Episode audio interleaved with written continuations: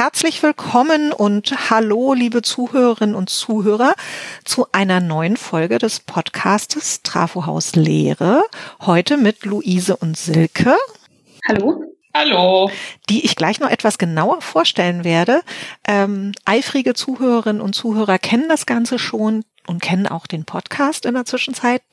Der heißt Trafohaus Lehre, weil das Hochschuldidaktische Zentrum Sachsen sein Zuhause in einem Trafohaus auf dem Campus Janalee der Universität Leipzig hat, an dem wir drei jetzt natürlich nicht in trauter Runde gemeinsam sitzen und diesen Podcast aufnehmen, sondern im Frühjahr 2020, im Mai 2020 sitzen wir alle immer noch im Homeoffice und lehren und lernen aus dem Homeoffice heraus. Und jetzt klingelt es bei mir noch an der Tür, davon lässt sich hoffentlich keiner stören. Und machen aber auch diesen kleinen Podcast für Lehrende von Lehrenden.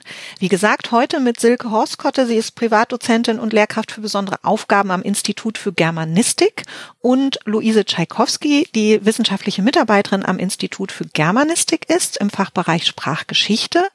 Beide sind aber außerdem wissenschaftliche Mitarbeiterinnen im Zentrum für Lehrerbildung und Schulforschung und im Einsatz in der wissenschaftlichen Ausbildung von Lehrkräften im Fach Deutsch. Und darum soll es heute auch ein bisschen gehen, um den digitalen Doppeldecker in der wissenschaftlichen Ausbildung von Lehrkräften, denn da sind, glaube ich, auch aktuell noch so ein paar ganz besondere Herausforderungen und ja, vielleicht auch Chancen, wie digitales Lehren und Lernen dort in dieser wissenschaftlichen Ausbildung unterstützend sein kann. Und darüber wollen wir gleich ein bisschen reden, aber zuerst würde ich Sie beide bitten, sich doch mal vorzustellen, was Ihnen an Lehre besonders wichtig ist und das mit Ihrer Vorstellung zu verknüpfen. Und ich würde Luise einfach bitten, anzufangen. Ja, vielen Dank. Ich bin Luise Tchaikovsky. Ich bin schon äh, seit einigen Jahren im Bereich Sprachgeschichte äh, in der Germanistik unterwegs. Ich habe mich vor allem auf Sprachgeschichte und Variationslinguistik spe spezialisiert. Und äh, Studierende, gerade die im Lehramt, sehen dann zunächst natürlich erstmal nicht, warum sie das überhaupt lernen müssen, beziehungsweise also warum müssen sie Mittelhochdeutsch oder auch die Verwandtschaft mit anderen Sprachen lernen. Und mir ist dann wichtig, den Studierenden aufzuzeigen, dass alles, was heute mit unserer Sprache passiert, nur ein kleiner Teil eines größeren Prozesses ist. Und dass man, wenn man irgendwann Deutsch unterrichtet, schon auch verstehen muss, wie die eigene Sprache genau funktioniert, wie sie früher ausgesehen hat oder wie sie vielleicht später mal klingen wird. Und dabei lernen, dass es Normen in der Sprache eigentlich so gar nicht gibt und dass die heutigen Dialekte eine Folge von sprachlicher Entwicklung sind. Mein Ziel ist, ähm, die Studierenden bewusster mit ihrer Sprache umgehen zu lassen oder dass sie aufmerksamer sind äh, bezüglich ihrer Veränderungen in der Sprache.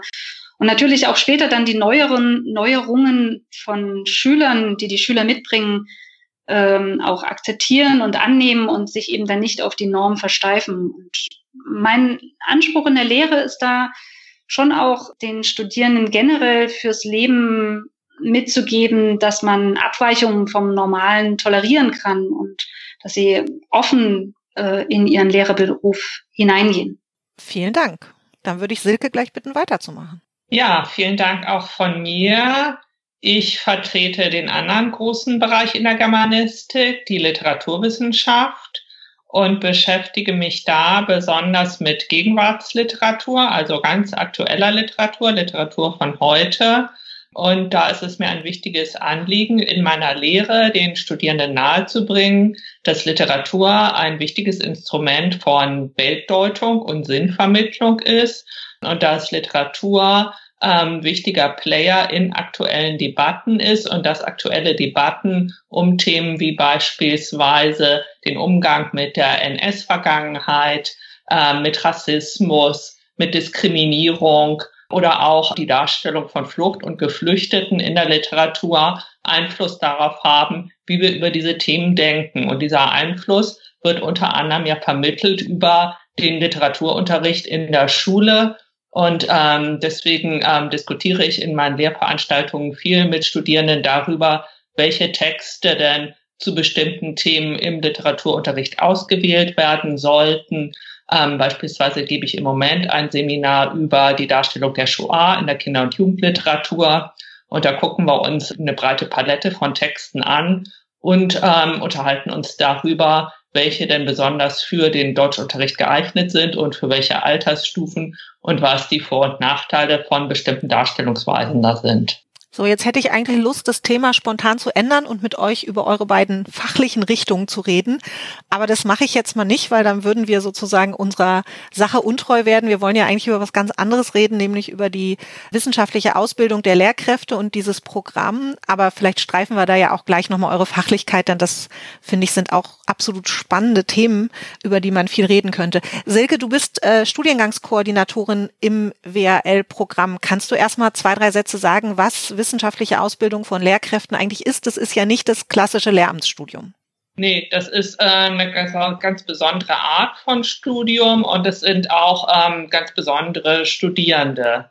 Das sind äh, Menschen, die einen Studienabschluss in irgendeinem Fach haben, aus dem sich ein Schulfach ableiten lässt und die dann mit diesem Schulfach quer eingestiegen sind ins Lehramt an Grundschulen, an Oberschulen und an berufsbegleitenden Schulen, vor allem in Sachsen, und die ein zweites Fach, insbesondere im Bereich Oberschulen und berufsbegleitende, äh, berufsvorbereitende Schulen, nachstudieren oder aber ähm, die fürs Grundschullehramt ein Kernfach nachstudieren. Und das machen sie bei uns in vier Semestern an jeweils zwei Studientagen in einem ziemlich straff durchgeplanten Studienprogramm und an den anderen Tagen sind sie an ihren Schulen im Einsatz. Und dadurch haben diese Studierenden im Vergleich zu den grundständigen Studierenden für das Lehramt, die äh, Luise und ich am Institut für Germanistik betreuen, äh, noch sehr viel stärkeren Praxisbezug, weil die immer direkt aus den Schulen zu uns in die Seminare kommen und häufig auch direkt Anliegen aus ihrer Schulpraxis haben, die sie dann in die Seminare bei uns einbringen. Okay, jetzt frage ich mich aber und äh, wird die Frage an Luise weitergeben, wie macht man denn das jetzt in der Situation, dass die zwei Tage an Schulen sind und dann in der Uni bei euch in der digitalen Lehre? Wie sieht das in der Praxis aus? Na, das ist sehr äh, unterschiedlich. Also erstens sind sie, die sind drei Tage in der Schule. Montag, Dienstag, Mittwoch gehen die, sind die eingeplant in der Schule und das ist schon mal für die Schulen natürlich eine riesen Herausforderung, diese Studierenden dann äh, in den Lehrplan zu integrieren. Donnerstag, Freitag sollen die komplett freigestellt werden, damit die auch äh, Unterricht vorbereiten, nachbereiten und natürlich auch machen können. Ähm, bis jetzt war das immer so, dass die wirklich von neun bis 17 Uhr bei uns gesessen haben und dann vormittags ähm, eben Sprachgeschichte, nachmittags Literatur, äh, dann am Freitag Vormittag dann äh, sprachwissenschaftliche Grundlagen und nachmittags noch Fachdidaktik gemacht haben. Also wirklich das volle Programm und das zwei Jahre lang. Das ist jetzt mit der digitalen Lehre ein bisschen äh, freier geworden, weil die sich natürlich auch flexibler äh, einsortieren können, aber die Belastung ist natürlich ohnehin schon extrem groß gewesen. Also die haben äh, ja wirklich eine Mehrfachbelastung. Die haben, das sind gesettelte Leute, die sind äh, schon, die haben Familien mit vielen Kindern zum Beispiel, zum Teil die äh, müssen ihre eigenen Unterricht vorbereiten. Die sind jetzt auch noch keine erfahrenen Lehrer, die jetzt aus dem Vollen schöpfen können, sondern die müssen sich die Arbeit äh, immer noch sehr, also die, die Vorbereitung noch sehr stark erarbeiten. Und parallel sollen die ein komplett neues Fach lernen. Ne? Und das ist schon, also die Herausforderung äh, ist extrem groß. Und jetzt ist es natürlich so, dass die, wenn die bei uns sind, diese vier Anteile, die wir jetzt fachlich festgelegt haben, dass die permanent switchen müssen und auch natürlich immer Höchstleistungen bringen, müssen wir versuchen, schon unsere Ansprüche darunter zu schrauben. Also das geht einfach gar nicht anders. Wir versuchen natürlich auch stärker unseren Schulkanon zu orientieren, weil das natürlich keine Leute sind, bei denen noch offen ist, ob die wirklich Lehrer werden oder vielleicht dann doch mal später ins Lektorat oder sonst etwas gehen. Aber ähm, das ist schon, also sowohl für uns Lehrende als auch für die Studierenden eine Herausforderung, da eine vernünftige Waage zu halten zwischen hohem inhaltlichen Anspruch, den wir natürlich äh, anlegen, und gleichzeitig aber auch der Bewält also der Möglichkeit, das zu bewältigen. Okay, jetzt versuchen wir ja in diesem Podcast auch immer so ein bisschen Best Practice weiterzugeben. Deswegen bohre ich noch mal ein bisschen nach. Was bedeutet das jetzt ganz konkret, wenn ihr sagt, ihr habt ein bisschen mehr Flexibilität, ihr könnt das anders gestalten? Wie muss ich mir das jetzt vorstellen? Wie lehrt ihr gerade und wie arbeitet ihr mit den Studierenden in der wissenschaftlichen Ausbildung zusammen? Habt ihr mal ein ganz konkretes Beispiel? Silke, du? Ja, ich, ich fange mal an. Also ähm, Erstmal ist ein wichtiger Unterschied zur grundständigen Lehre, dass die äh, ja eine sehr begrenzte Anzahl von äh, Dozierenden haben. Das heißt, äh, das hat wirklich ähm, auch in der universitären Lehre ein bisschen mehr so einen Charakter von, von Schulklasse mit festen Lehrern. Die können sich nicht ihre Seminare aussuchen und sagen, äh, im Modul Kinder- und Jugendliteratur habe ich jetzt keinen Bock auf äh, Bilderbücher aus der DDR, sondern da will ich so krasse Shoah-Romane machen, sondern die haben dann ein äh, KJL-Seminar bei äh, einem feststehenden Dozenten und das ist es dann. Das heißt, die Themensetzung ähm, erfolgt sehr viel stärker innerhalb der Veranstaltung und nicht dadurch, dass bestimmte Veranstaltungen ausgewählt werden, sondern wir können dadurch, dass es auch ähm, nicht so viele Studierende sind wie in der grundständigen Lehre, also wir haben in dem einen Jahrgang 17 Studierende und im anderen 16, während wir in der grundständigen Lehre ja häufig über 40 Studierende in einem Seminar haben. Und in diesen etwas kleineren Gruppen können wir natürlich sehr viel stärker auch Interessen berücksichtigen. Das heißt, ähm, wir fragen auch ab, äh, was beschäftigt euch gerade, was, was wollt ihr da eigentlich lernen und können das dann auch stärker berücksichtigen. Bei mir ist es im Moment so, dass ich ein äh, Modul zu Literatur und Medien äh, mit denen habe und dass wir in diesem Modul uns ähm, Literaturgeschichte im Zusammenhang von Mediengeschichte anhand von so Schlüsselerfindungen angucken. Also wir sind jetzt gerade beim Film, ähm, bei der Kinodebatte im Jahr 1913 und bei ähm, den ersten Literaturverfilmungen aus den 20er Jahren. Und da ähm, haben wir uns dann natürlich am Schulkanon auch orientiert und an dem, äh, was die an Literaturverfilmungen so in der Schule dann umsetzen wollen und beschäftigen uns jetzt in der nächsten Einheit mit Emil und die Detektive, dem Roman und den drei verschiedenen Verfilmungen. Aber wie stelle ich mir das jetzt vor in der digitalen Lehre? Du, die gucken jetzt äh, jeder zu Hause, ich sag mal, die drei Emil und die Detektive-Verfilmungen und äh, lesen das Buch und dann arbeitest du mit denen oder wie muss ich mir das vorstellen? Also in diesem Fall bietet die digitale Lehre tatsächlich große Vorteile. Ähm, sonst in der Präsenzlehre haben die diese vier Stunden Blöcke bei uns ähm, und es findet im Prinzip alles, was wir machen, auch in diesen vier Stunden Blöcken statt, weil die weitaus weniger Zeit für die Vor- und Nachbereitung einfach haben. Na, die müssen ihren Schulunterricht vorbereiten, die müssen äh, drei Tage die Woche Unterricht geben, die haben noch eine Familie nebenher, die haben sehr wenig Zeit, jetzt äh, beispielsweise umfangreich zu lesen. Also wir können nicht verlangen, äh, wie in der grundständigen Lehre, dass jede Woche ein Roman gelesen wird, beispielsweise. Das geht einfach nicht. Das heißt, ähm, durch diese Vier-Stunden-Begrenzung könnten wir äh, maximal irgendwie so Teile aus einem Film gucken und da dann irgendwie drüber reden oder so. Während wir jetzt in der digitalen Lehre das komplett anders gelöst haben. Wir bieten äh, die drei Filme zur Auswahl an. Äh, da können die sich für eintragen. Welchen davon möchte ich gucken? Und dann können wir über ein Diskussionsforum eben innerhalb der Gruppen, die den jeweiligen Film geguckt haben, diskutieren lassen und das äh, führen wir dann nochmal in einem kurzen Webinar zusammen, wo äh, die Ergebnisse aus diesen einzelnen Gruppen vorgestellt werden. Ja, ich denke, also so in solchen Fällen ist es auf jeden Fall äh, vorteilhaft. Also ich habe das in einem anderen Kurs tatsächlich auch in der grundständigen Lehre auch so, dass man die Möglichkeit hat, äh, digital ähm, auf viele verschiedene Ressourcen zuzugreifen und das äh, hat birgt manchmal Vorteile, aber auch Nachteile. Bei mir in der Sprachgeschichte ist das, äh, finde ich, mit der digitalen Lehre gar nicht so viel leichter oder ist, manche Dinge sind leichter, aber andere Dinge auch nicht. Wenn ich jetzt zum Beispiel inhaltlich auf die Studierenden im WAL äh, zugehe, dann weiß ich, das sind alles Lehrer, die in Sachsen ähm, unterrichten. Das heißt, ich werde, wenn ich mich mit der Sprachgeschichte oder historischen äh, Dialekten beschäftige, natürlich nicht jetzt mit dem Niederdeutschen beschäftigen oder auch nicht mit dem Schwäbischen, sondern natürlich eher mit dem Sächsischen. Und hier kann ich besser eingrenzen und äh, Themen kleiner machen ich muss sozusagen nicht in die volle Breite gehen und das hilft natürlich, also das ist eine konkrete Erleichterung sowohl für die Studierenden als auch natürlich für mich. Also das heißt, das ist schon auch eingrenzend, äh, um denen die Arbeit zu erleichtern. Was die digitale Lehre jetzt angeht, ist es so, dass ich, ähm, wenn ich Sprachgeschichte unterrichte, natürlich viel mit Handschriften arbeiten, arbeite oder halt zumindest mit äh, alten Sütterlin-Texten, äh, die zur Verfügung stehen. Und wenn da die äh, Kompetenzen noch nicht da sind, sowas zu lesen, dann ist es es natürlich in der Präsenzlehre viel leichter, darauf einzugehen und mit denen zusammen äh, solche Handschriftenlesungen äh, zu organisieren. Das geht jetzt alles sehr, sehr viel schwieriger äh, online. Das heißt, ich muss viel äh, Videos herstellen und versuchen, das für die so bildlich wie möglich zu machen. Aber ich glaube, es ist eine grundsätzliche Herangehensweise, wie man mit äh, Studium und Lernen umgeht. Also ich glaube, Studierende und ob das nun WHL-Studierende in Seiteneinsteigerausbildung sind oder grundständige Studierende, wir sind ja alle sehr unterschiedlich im Lernen. Also es gibt welche, die finden das ganz toll, dass das jetzt alles so flexibel ist und dass sie sich das alles selbst einteilen können. Und andere ähm, haben da ganz große Probleme, sich zu organisieren und äh, vermissen ganz stark den Austausch mit den anderen Studierenden. Und hier ist da halt auch sehr viel Flexibilität von uns äh, Lehrenden gefragt, auf die verschiedenen Lernertypen auch einzugehen.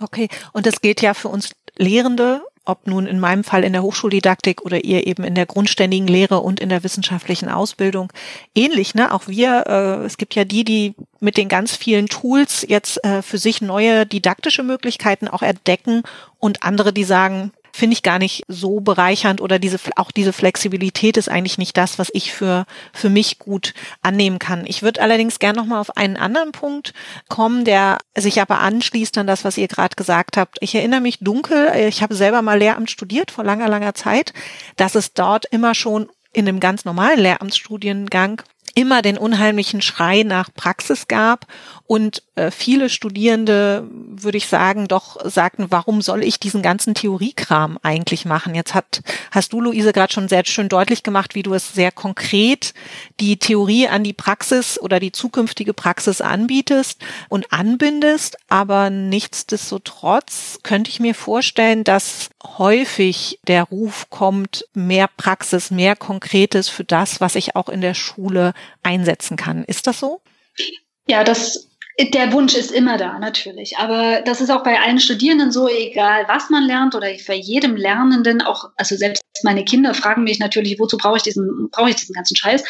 Das ist natürlich nicht so, ähm, also das, das wird man nie verhindern können. Die Oft ist es beim Lernen ja so, dass man erstmal etwas lernen muss, um später überhaupt zu begreifen, wofür man es mal gelernt hat. Oder dass man irgendwann später erst gemerkt hat, na Mensch, nur gut, dass ich das irgendwann mal in meinem Leben gelernt habe. Also, dass ich später mal so viel Latein brauchen würde, äh, hätte ich, während ich in der Schule Latein gelernt habe, auch nicht gedacht. Und ich glaube, das äh, wird auf die Studierenden äh, schon auch zurückfallen, dass sie manche Dinge haben lernen müssen, die sie, deren Sinn sie im ersten Moment nicht begreifen greifen. Und von daher, glaube ich, ändert sich bei der digitalen Lehre jetzt auch nichts. Also der Praxisbezug ist ähm, manchmal weniger stark gegeben und manchmal stärker gegeben. Ich denke, dass es natürlich in der, in der Ausbildung von Lehrenden, äh, die später an der Schule oder an der Grundschule unterrichten, dass sie sich mehr für Kinder- und Jugendliteratur interessieren.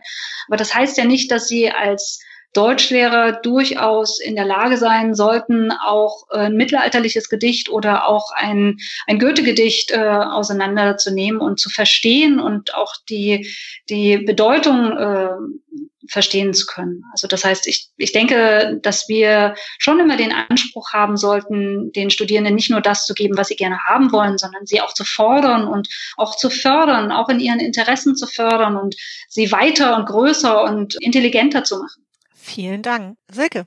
Dieser Ruf nach, nach Praxisrelevanz, der ist natürlich ähm, in der WAL besonders stark, weil die Studierenden ja schon in der Praxis stehen und auch sehr genau wissen, was sie da brauchen und das eben häufig einfordern. Und gleichzeitig ist aber auch, äh, glaube ich, nicht ganz so drängend wie in der grundständigen Lehre, weil wir das äh, Studienprogramm ja schon sehr stark auf den Praxisbezug hin gestrickt haben also uns in jeder Veranstaltung überlegen, was davon könnte denn mal im Deutschunterricht vorkommen. Wir wollen natürlich auch Hintergrundwissen vermitteln ähm, und dazu beitragen, ähm, dass bestimmte Konzepte, die im Deutschunterricht eine große Rolle spielen, äh, wie der Epochenbezug beispielsweise, auch mal hinterfragt werden äh, und die kapieren, äh, dass Texte nicht einfach so eins zu eins Epochen zugeordnet werden können und äh, Epochen auch keine auf Bäumen wachsenden und nie wieder veränderbaren Begriffe sind, sondern dass die Menschen gemacht sind und dass wir äh, mit denen flexibel arbeiten können. Aber so, solche Themen sind halt doch sehr stark auf deren äh, konkrete Erfahrungen zugeschnitten und äh, das berücksichtigen wir auch in allen Veranstaltungen.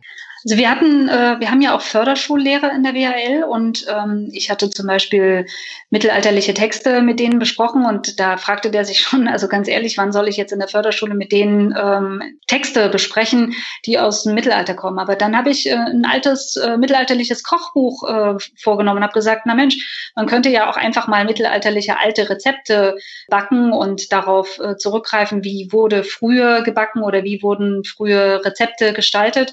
Und das wurde extrem gut angenommen und da haben die sich auch gefreut, plötzlich auch einen Bezug zu sehen. Und manchmal kommt der, das, das, dieser Bezug eben auch erst später, wenn man das eine Weile sich mit einem Thema auseinandergesetzt hat.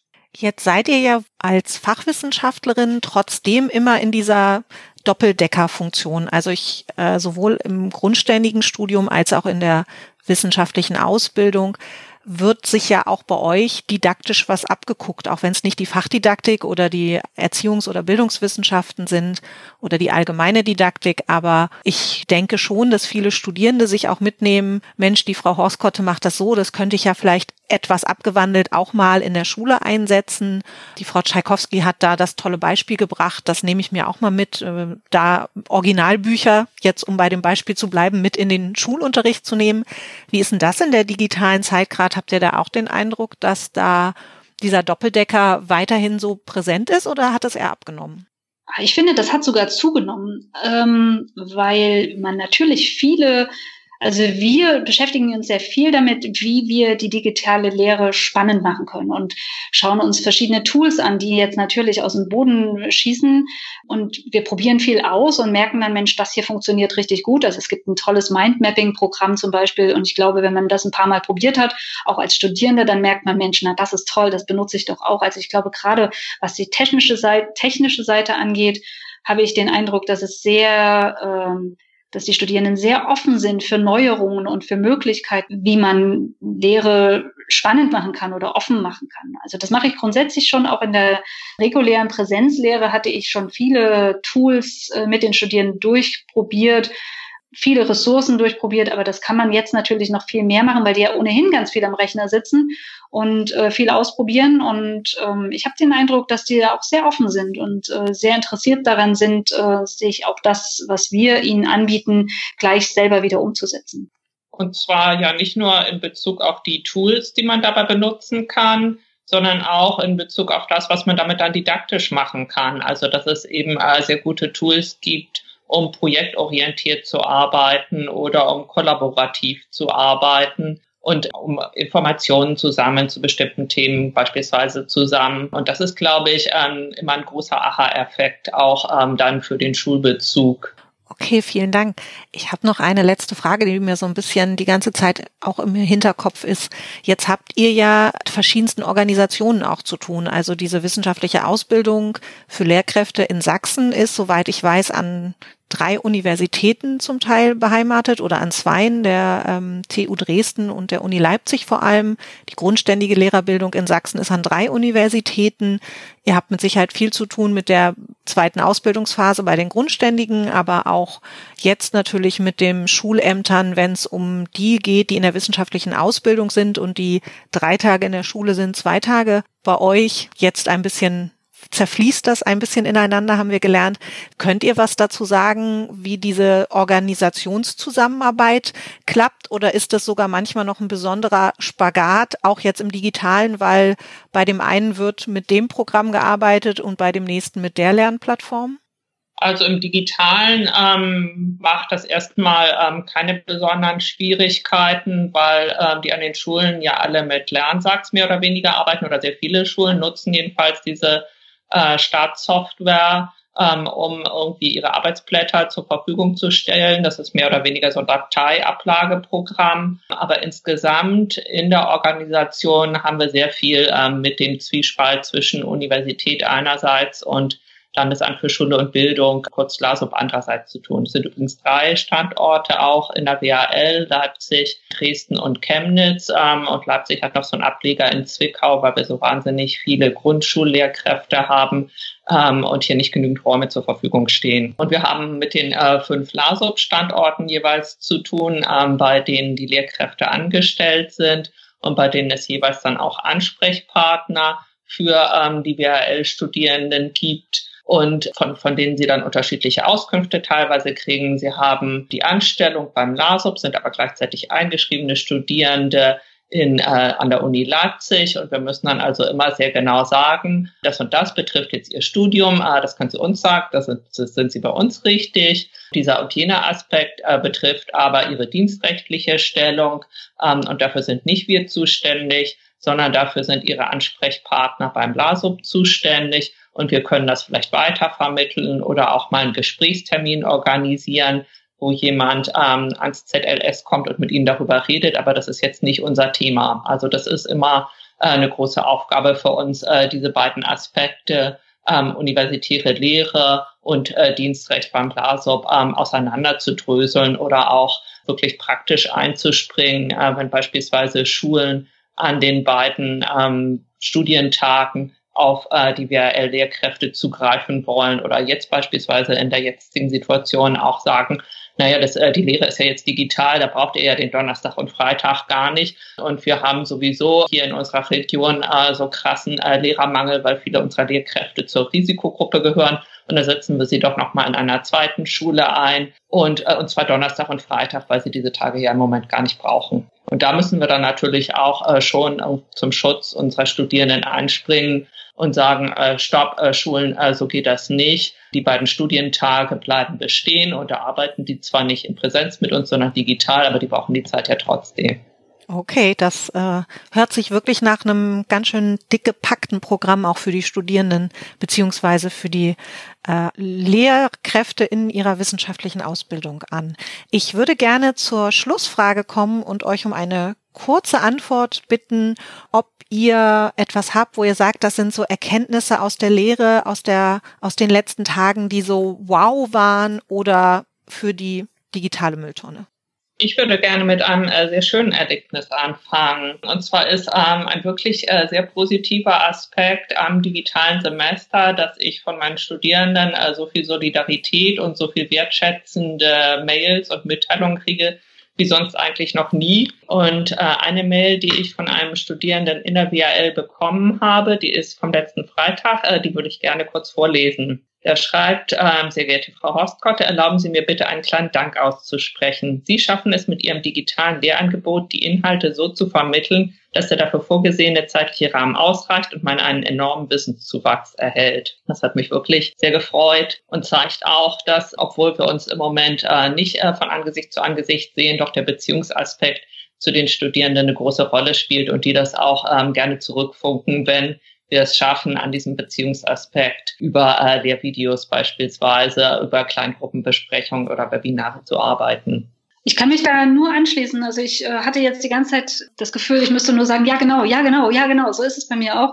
Ich habe äh, wirklich sehr viel Zuspruch erfahren. Ich habe aber auch sehr früh angefangen, also schon als ich das andeutete, dass das auch das digitale Semester ein digitales Semester bleibt, ähm, sehr offen, auch über meine eigene persönliche Situation mit drei Kindern zu sprechen. Und das war fantastisch. Also man wurde da wirklich, ich wurde auch von den Studierenden sehr offen angenommen und ermutigt. Ähm, und ich hatte auch den Eindruck, dass es sehr äh, angenehm aufgenommen worden ist, dass ich mich einfach erkundigt habe, wie es meinen Studierenden geht, ob sie in der Lage sind, äh, dieses digitale Semester auch durchzustehen, wie ihre persönliche, aber auch ihre technische Situation ist. Und ich glaube, je, wenn wir es schaffen, auf die Studierenden persönlich zuzugehen und auf, äh, aufeinander Rücksicht zu nehmen, ähm, dann sind die Studierenden auch durchaus bereit, auch Rücksicht auf uns zu nehmen und uns auch mal zu verzeihen, wenn wir mal eine Woche eben kein Lernvideo oder sonst etwas hochgestellt haben, sondern vielleicht einfach mal nur, nur Aufgabenblatt mit PDF in PDF äh, reinstellen. Also das heißt, ich glaube, das Miteinander hat auf jeden Fall sehr stark zugenommen und das hat mich sehr gefreut.